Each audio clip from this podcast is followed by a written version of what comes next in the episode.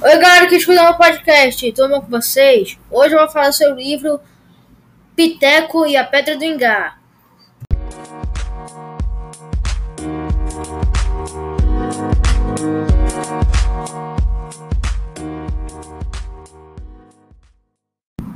Piteco e a Pedra do Ingá é uma obra de Francisco José Souto Leite, mais conhecido como Chico, com SH.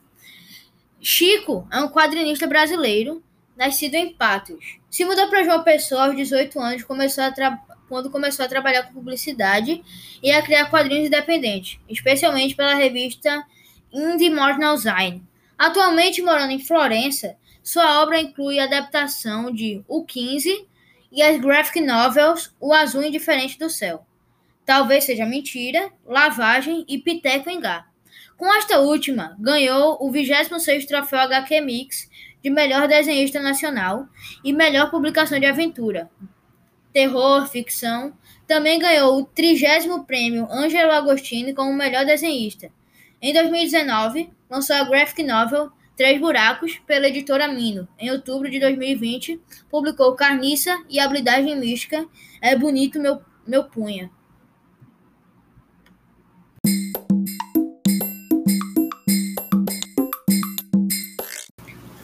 O livro Piteca e a Pedra do Engar tem o nome por causa da rocha que fica no município de Ingá, no interior da Paraíba.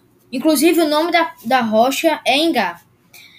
A rocha é um monumento arqueológico identificado como Itacoatiara, que nome difícil, hein? Constituído por um terreno rochoso que possui pinturas rupestres entalhadas na, ro na rocha localizada no município brasileiro de Engá, no estado da Paraíba. É, o termo Itaco, Itacoatiara vem da língua tupi, Ica, Itá e Coatiara. Agora eu vou contar para vocês um pouquinho da história do livro. A história fala de um povo chamado Povo de Lém. É, juntos eles eram fortes como o tronco de uma árvore, mas um dia eles se separaram. Aí deixaram de ter a força de um tronco para ter a força de galhos. Eles se dividiram em, em três tribos.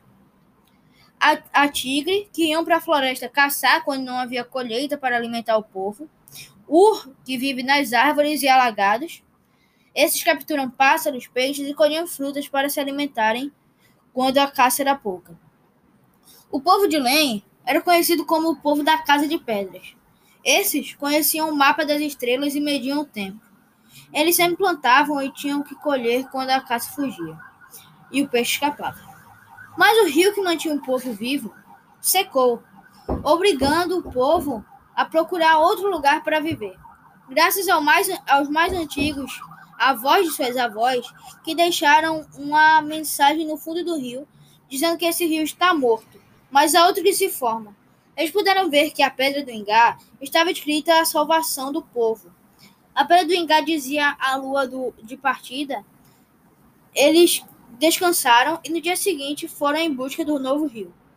Quando todos dormiram, o chefe da tribo conversou em segredo com os sábios da aldeia.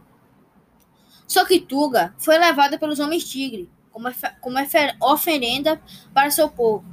Então o povo de Len seguiram viagem enquanto Piteca, Beleléu e Ogra foram em busca de Tuga, tendo no caminho grandes aventuras com batalhas e perigos. Mas o legal de tudo foi ver a união novamente dos três povos, voltando até a força do tronco da árvore e continuando com os ensinamentos de seus povos escritos na rocha.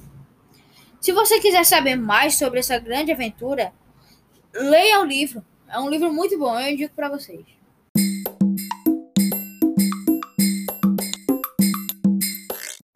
Então é isso, galera. O podcast vai ficando por aqui. É... Eu fiquei muito feliz mesmo em descobrir que Chico, assim como eu, é um nordestino. É... Ele veio do interior da Paraíba, de Patos. E hoje, aos 45 anos dele, ele vive em Florença, na Itália.